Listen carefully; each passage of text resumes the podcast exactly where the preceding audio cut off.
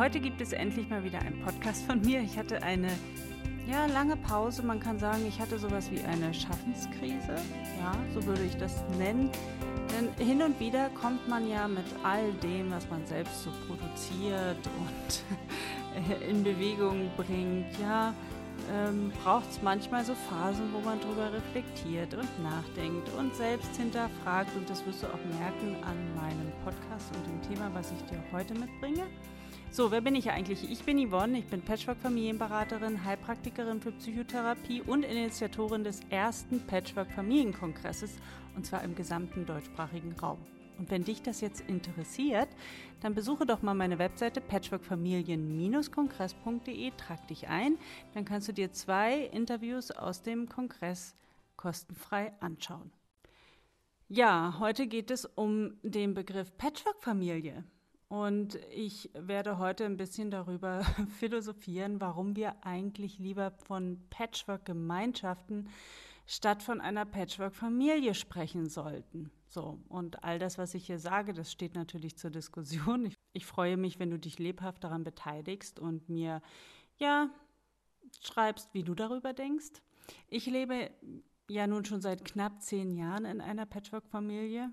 Und ich habe auch schon viel darüber geschrieben in meinem Blog, habe Podcasts veröffentlicht, Videos gedreht, aber so richtig bewusst ist mir erst jetzt geworden, wie irreführend und anmaßend, ich würde mal sagen, ja fast schon zerstörerisch das Wort Patchwork-Familie sein kann. Wenn du schon lange in einer Patchwork-Familie lebst, und das wirst du wahrscheinlich auch, wenn du diesen Podcast hörst, dann klingt das wahrscheinlich jetzt für dich vollkommen widersprüchlich und empörend. Und ich höre schon, wie einige sagen werden, ja natürlich leben wir in einer Familie, schließlich leben hier zwei Elternteile in einem Haushalt, die Verantwortung für die Kinder tragen. Ich will dir erklären, warum ich es dennoch für klüger halte, von Patchwork-Gemeinschaften zu sprechen als von Patchwork-Familie. Ich habe ja in meinem Artikel oder auch in der Podcast-Folge Der größte Fehler, den fast jede Patchwork-Familie macht, ähm, schon darüber berichtet, dass der Begriff Familie heute nicht mehr das Gleiche aussagt wie vor 200 Jahren, wo zur Familie noch die Mägde und Knechte zählten. Ja? Und vermutlich ist ja die ursprüngliche Form von Familie die einer Großfamilie, die Sippe, ähnlich, ich sag mal, einem patriarchalischen bäuerlichen Betrieb. Sprich, da ist ein Oberhaupt mit äh, einer Frau, Mägden und Knechten und zahlreichen Kindern, die kreuz und quer gezeugt wurden. Und heute spricht man von Familie, ja, von Menschen, die miteinander verwandt sind, ja, oder vielleicht auch die gleiche Blutslinie haben. Und ich denke, genau das ist es, woran sich viele Menschen in Patchwork-Familien stören, ja, die dieses, ich sag mal, Lebensmodell auch nicht selbst bewusst gewählt haben. Ja, das sind in der Regel die Kinder, die Ex-Partner und auch die Großeltern. Vor allem in der Anfangsphase, denke ich, wäre es klüger, vielleicht von einer Patchwork-WG oder Gemeinschaft zu sprechen, statt von einer Patchwork-Familie. Ja, wenn, wenn Patchwork-Eltern schon zu Beginn äh, sagen, oh, wir sind jetzt eine Patchwork-Familie, dann macht das ähm, für mich als Beraterin vor allem eines deutlich, nämlich diese, diese verborgenen Wünsche, diese Sehnsucht nach allem, was dieser Begriff Familie mit sich bringt, ja, was diese Personen mit dem Begriff Familie verbinden. Und das können sein Geborgenheit, Sicherheit, ein friedvolles Nest und Nähe. Ja. Doch jetzt muss man sich natürlich fragen, wie nimmt das ein Kind wahr, das gerade die Trennung seiner Eltern erlebt hat oder noch mittendrin steckt? Ja, und das fragt sich vielleicht, was ist denn jetzt mit Mama? Was ist mit Papa? Soll es Papa jetzt nur noch am Wochenende geben? Soll Mamas Neuer mein Papa sein oder Papas Neue meine neue Mama? Und das sind so Gedanken, die, die tauchen bei den Kindern auf und die lösen ja, Verwirrung aus oder auch ja, bringen so Widerstand hervor, ja, weil sie eben sagen, nee, meine Mama ist meine Mama, mein Papa ist mein Papa und dann entsteht Wut und Trauer und auch die Ex-Partner, die reagieren nicht selten extrem empfindlich, wenn sie das Gefühl haben, sie werden in dieses neue Patchwork-Familienglück gedrängt, ja. Und mitunter spüren sie eben auch diese unausgesprochene Erwartungshaltung, Friede, Freude, Eierkuchen zu spielen. Und Ex-Partner fühlen sich nicht selten in ihrer Rolle als Mutter oder Vater ja verdrängt, ausgetauscht, abgelöst und das weckt natürlich Konkurrenzgefühle. Und ehe man es sich versieht, hat man mit den besten Absichten, ja, den Nährboden für die typischen Patchwork-Konflikte bereitet. Und ich kann das ja verstehen. Natürlich ist es das Ziel aller frisch gebackenen Paare, die bereits Kinder aus vorherigen Beziehungen mitbringen, also Patchwork-Paare, zu einer harmonischen Patchwork-Familie zusammenzuwachsen. Aber sie sollten sich bewusst machen, dass es nicht genügt, wenn nur sie als Paar dieses Ziel verfolgen. Ich vergleiche das ja immer gerne mit Unternehmen. Ja, habe ja lange in einer ähm, Unternehmensberatung gearbeitet.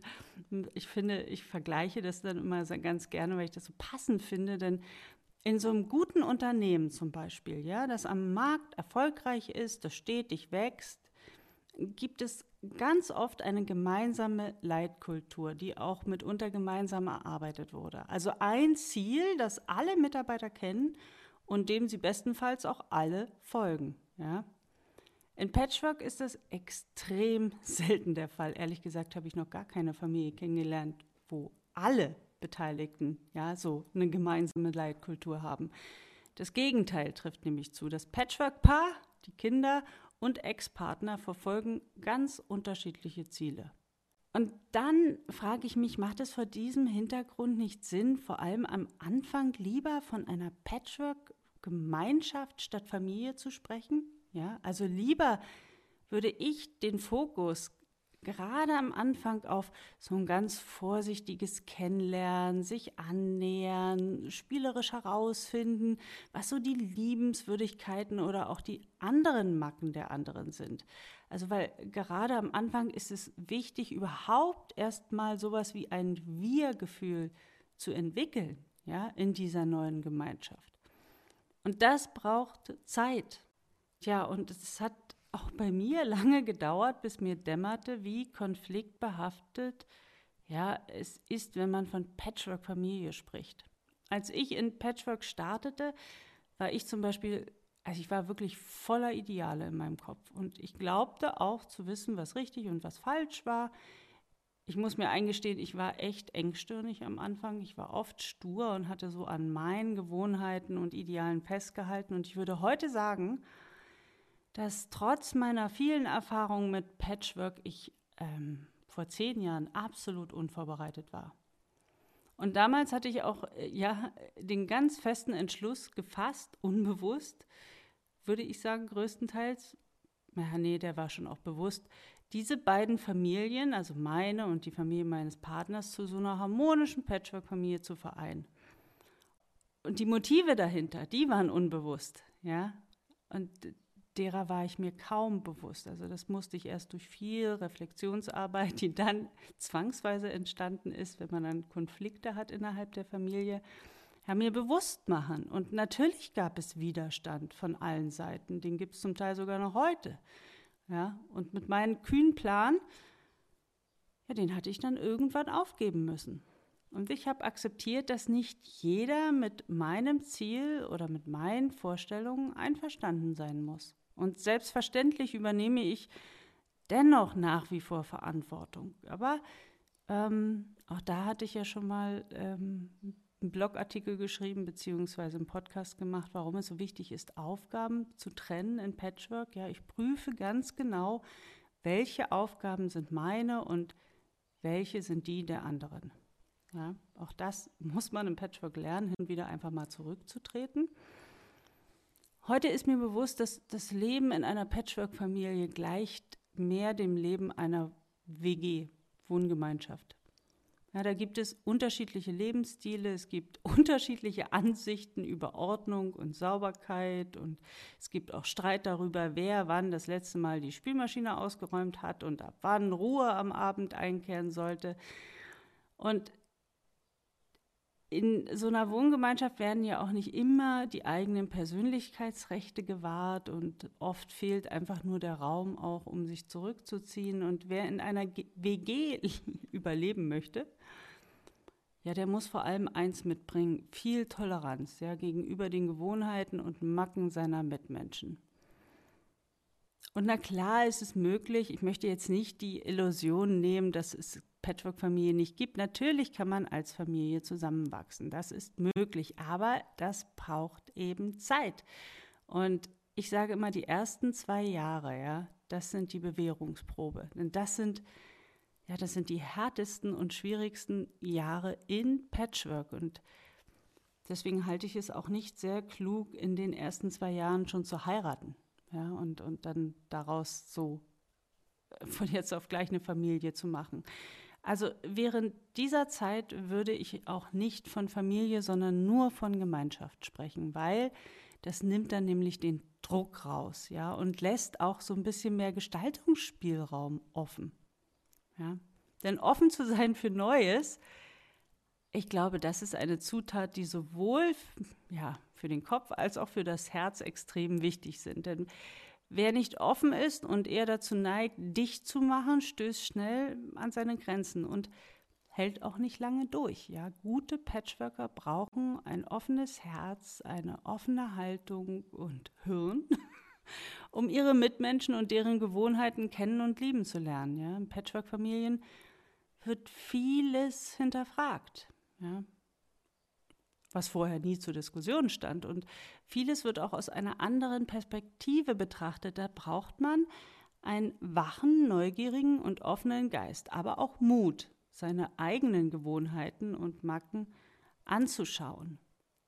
Und Mut brauchen Patchworker vor allem, ja, weil sie neues und unbekanntes Terrain betreten. Es gibt ja so gut wie keine Vorbilder, an denen wir uns orientieren können. Ja, das Leben in Patchwork-Familien oder Patchwork-Gemeinschaften verlangt die Fähigkeit, sich auch mal zu zeigen. Mit allem, was uns oder dich ausmacht. Und dazu gehört eine ordentliche Portion Mut und Entschlossenheit. Also, nur Mut zur Patchwork-Gemeinschaft.